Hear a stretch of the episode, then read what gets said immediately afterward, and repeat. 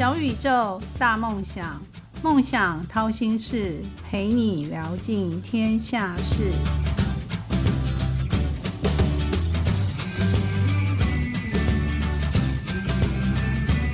欢迎来到梦想掏心事，小宇宙，小小问大大，我是主持人王小小。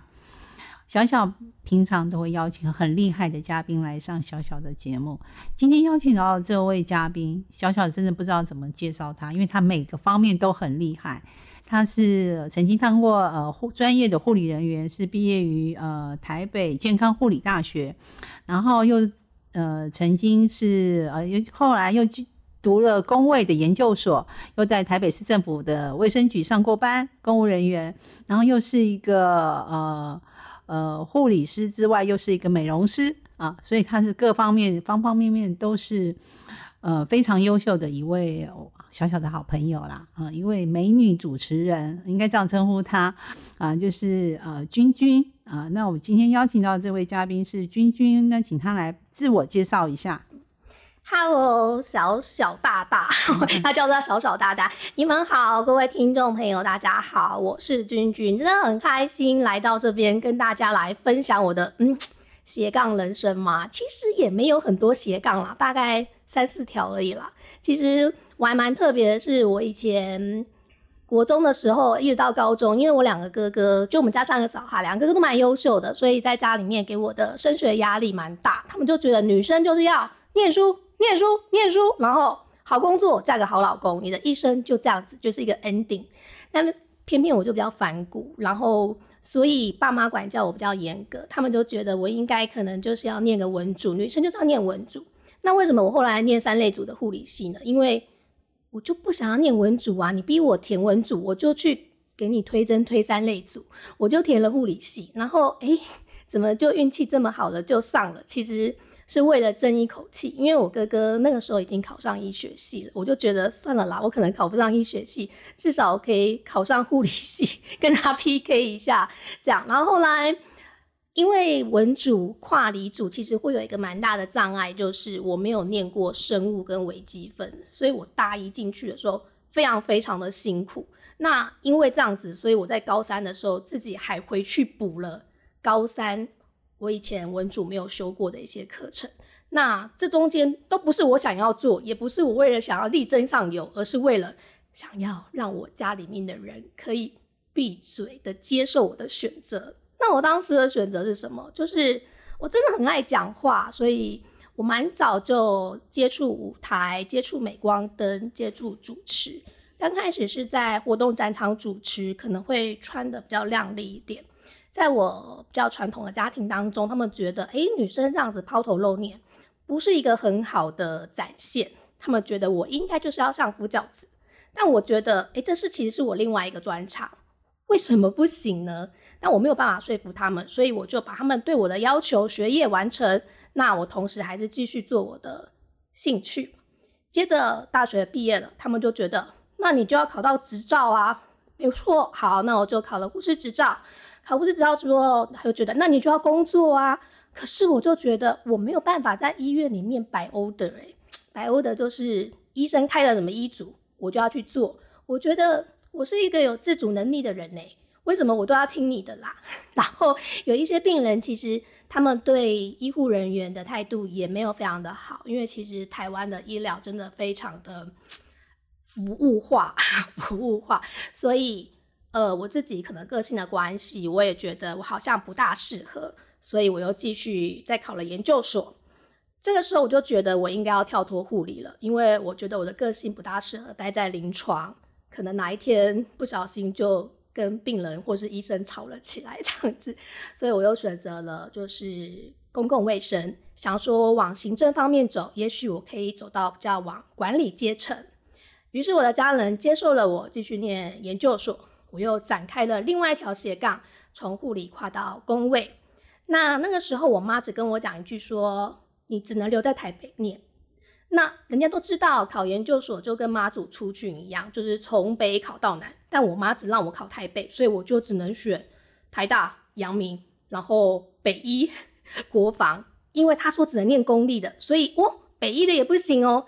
那我的选择变得很少，压力又变得很大。但是又为了那一口气，我妈就说：如果你考不上，你就好好的给我工作，也不要去想接活动、做主持人，什么都不要想。就凭着那股劲，所以我就又很幸运的第一名的考上了国防医学院的工卫所。从此，我的家人就放心的让我去做我想要做的事。从此开始闭嘴了吗？对，从此开始闭嘴。我本来以为他们要闭嘴，后来没有，他们就开始说：“那是不是应该要找个对象结婚了？” 又开始，我觉得爸妈的担心真的很多哎。哦，君君，你听了君君的自我介绍，有没有觉得他真的是超厉害的斜杠？你看一路走来，但是。我发现他的每次斜杠都是成功的。那我们节目有个惯例，你要不要形容一下你自己最像什么水果，最像什么菜？你看你一路都斜杠，而且每次杠都是杠杠开花，都是成功结果的。可是我觉得我是个个性蛮激烈的人。我觉得如果硬要比喻的话，我会觉得自己像椰子，哎，会不会有点想象不到？因为我觉得椰子的外表虽然看起来不会很起眼，但是它的外壳真的非常的就是。坚硬，你想要吃到它甜美的汁液也没这么容易，你需要技巧。那我觉得我就是那样的人，就是我外表可能看起来你会觉得哦，我好像好像很难很难相处。对，的确刚开始的时候我会觉得我的防卫性还蛮重的啦，就像椰子的外表一样。但是我觉得一旦就是你认识我，或者长时间的跟我相处，好，你抓到技巧把我破开之后，你就会发现，其实我的内心是很。清澈的，很水的，对，是很清澈，连椰肉都可以吃，对，就吃掉我吧。就是说会，你会对人家掏心掏肺，对我真的是这样。但是如果你不了解我，你就会一直在我的壳那边怎么敲，你永远都没有办法知道我里面装的是什么。对，所以我就会希望有一点点遗憾，就觉得我的家人当初可能就是没有找对方法打开我这颗椰子。你所以所以你自己打开自己，所以我就自己啊，不行，我一定要跟你们讲说，你们就是要这样子开，我才会让你们吃到我的肉，这样。哎，好，这样形容有点奇怪。但是我觉得你人生都很顺遂，你看毕业一路就考试没考都必中，然后想要考公立就考上公立，护理到工位都 OK，嗯，然后考公人员也是 OK 的。那我就不相信你没有挫折，怎么可能？你人生就是百分之一百二十的幸运，有挫折吗？挫折哦，当然也想一下，挫折其实也是有啦。就是其实我刚刚开始就是进入主持界的时候呢，我会觉得，哎，其实只要敢讲话，然后就 OK 啦，然后我就可以一直讲，一直聊天，是不是很好？但后来，其实接触越来越多的场之后，你背负的一些主持场面，像是商展，你开始要背负的就是业绩。同时，你是一个主持人，兼受一个销售员。当你主持完一场活动之后，客户在意的不是下面多少人为你拍照，多少人为你喝彩，而是你为他们的产品带来了多少成交量。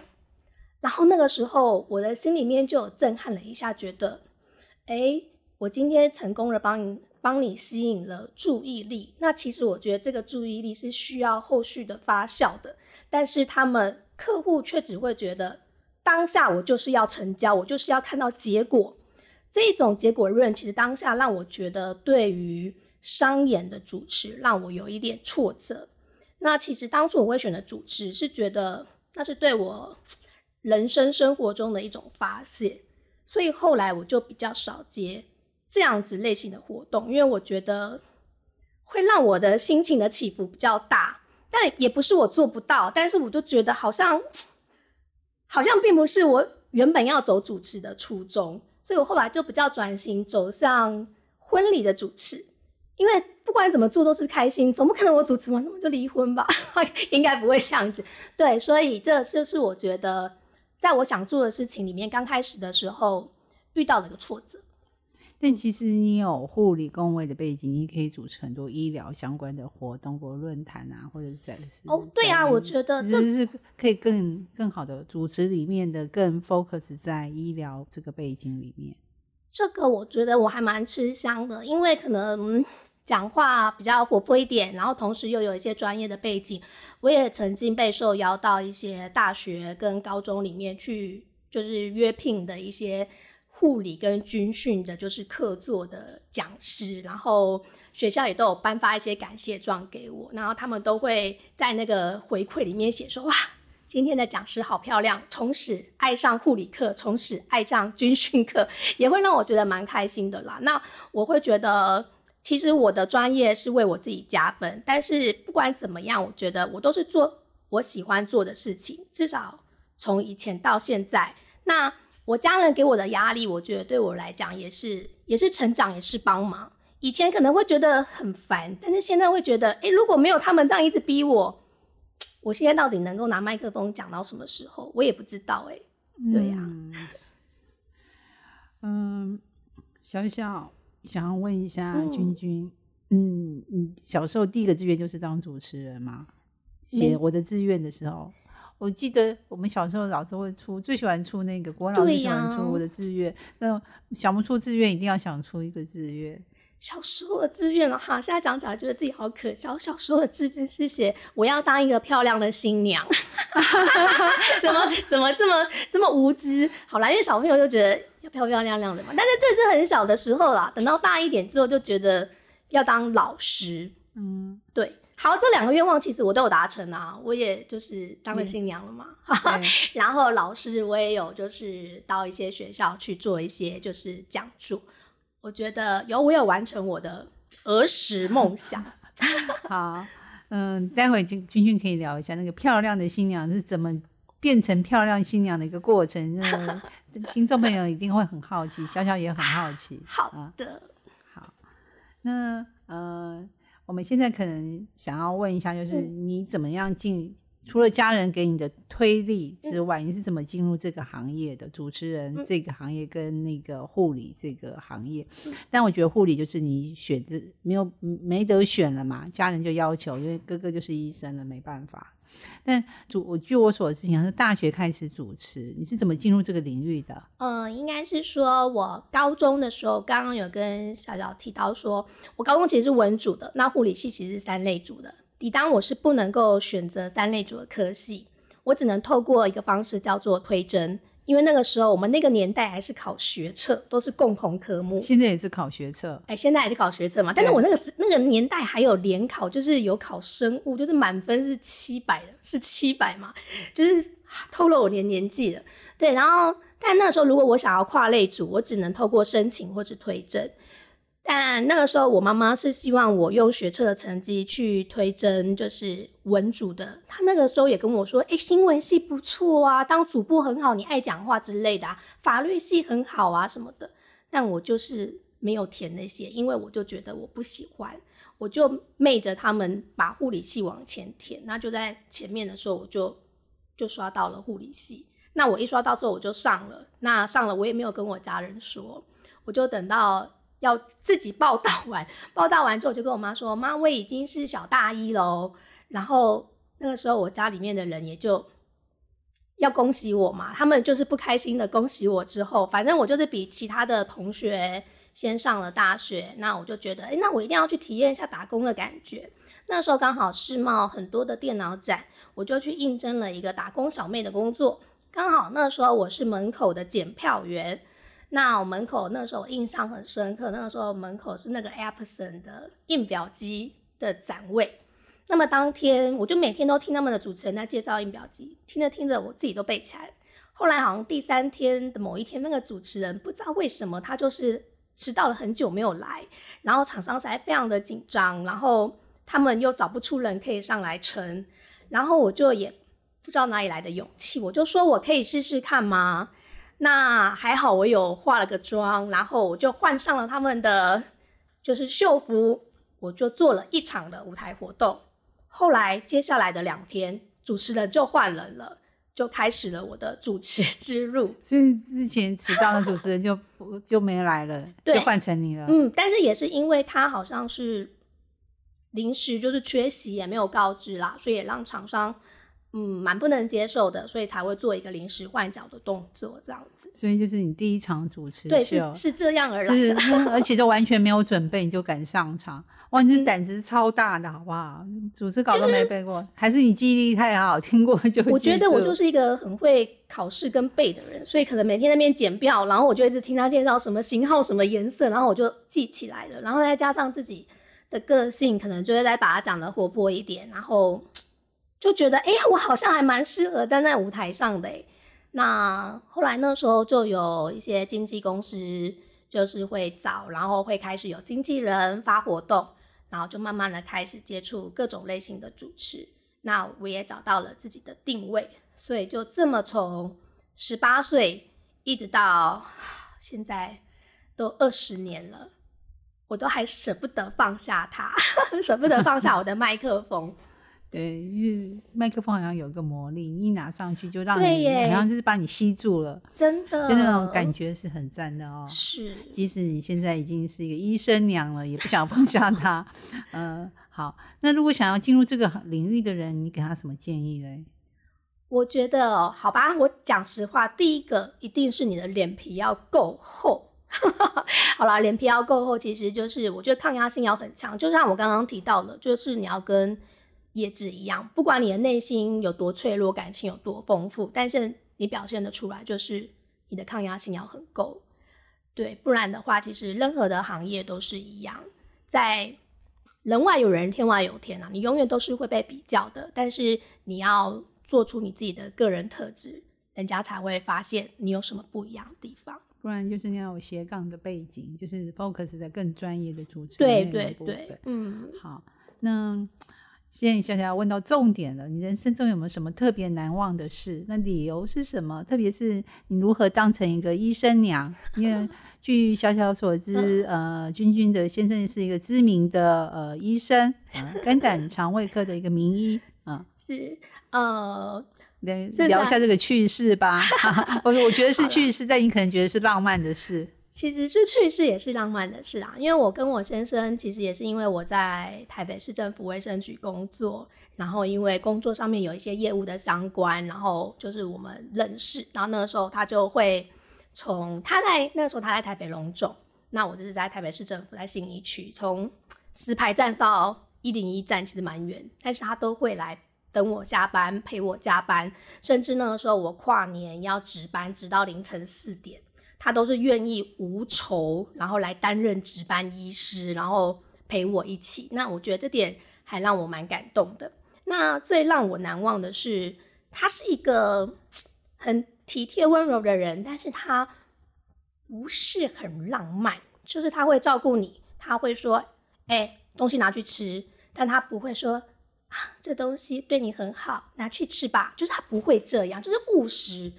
但是有时候女生是需要一些甜蜜啊、温柔的举动，你需要我撒糖，对，但他又不撒糖，他又不撒，然后就变得我一直跟他要，要到最后算了啦，我也不想要了，反正我就自嗨。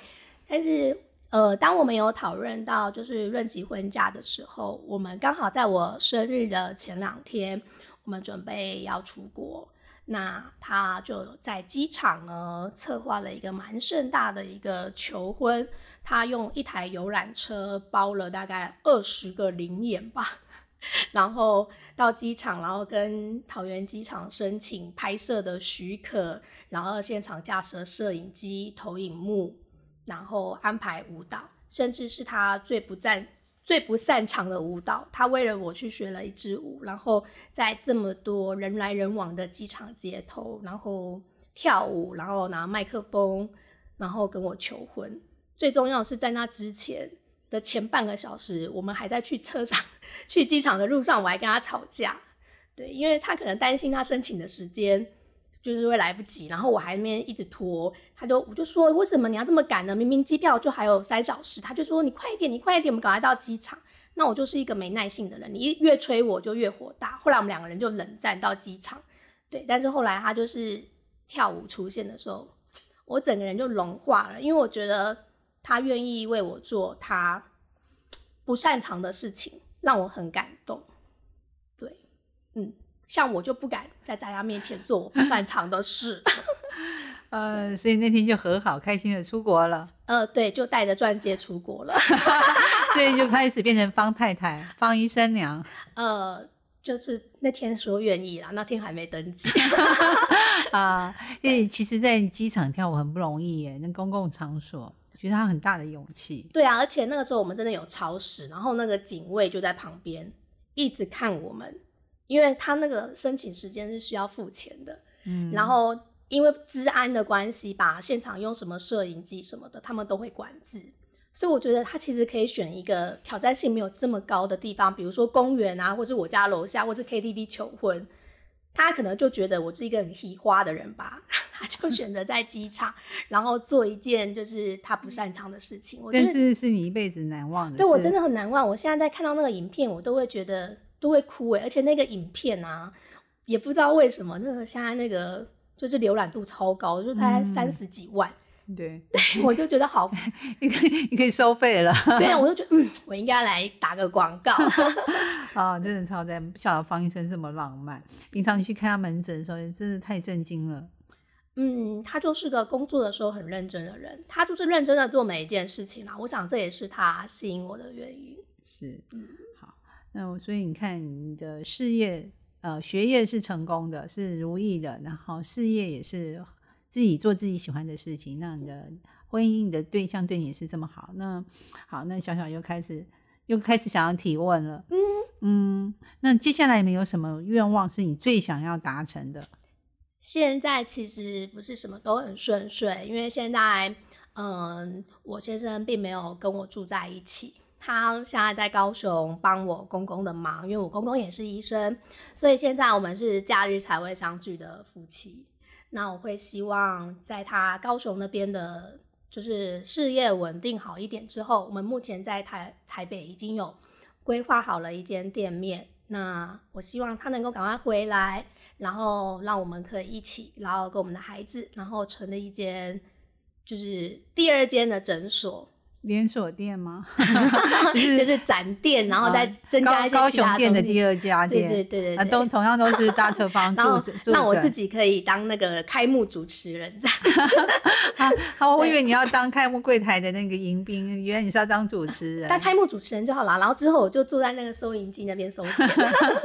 啊，好好玩哦，真的是太太有趣就好。这是你们。目前最想要达成的，嗯，就是还是希望可以。但这个愿望好像是要两个人共同，哎，不是一个人可以完成的耶。对啊，那当然啦。但是因为我先生是独子啊，所以他也有他的压力，那我也有我自己的期待啊。我不能阻止他，但是怎么说呢？我觉得这种事情好矛盾哦。大家听到我这样说，什么？你跟你老公分开，而且是台北高雄这么远，然后你要一个人顾小孩，你怎么？怎么可以接受呢？然后还要主持，还要主持，对对对。然后像我那个时候确诊，我跟小孩全部都确诊的时候，他人在哪里啊？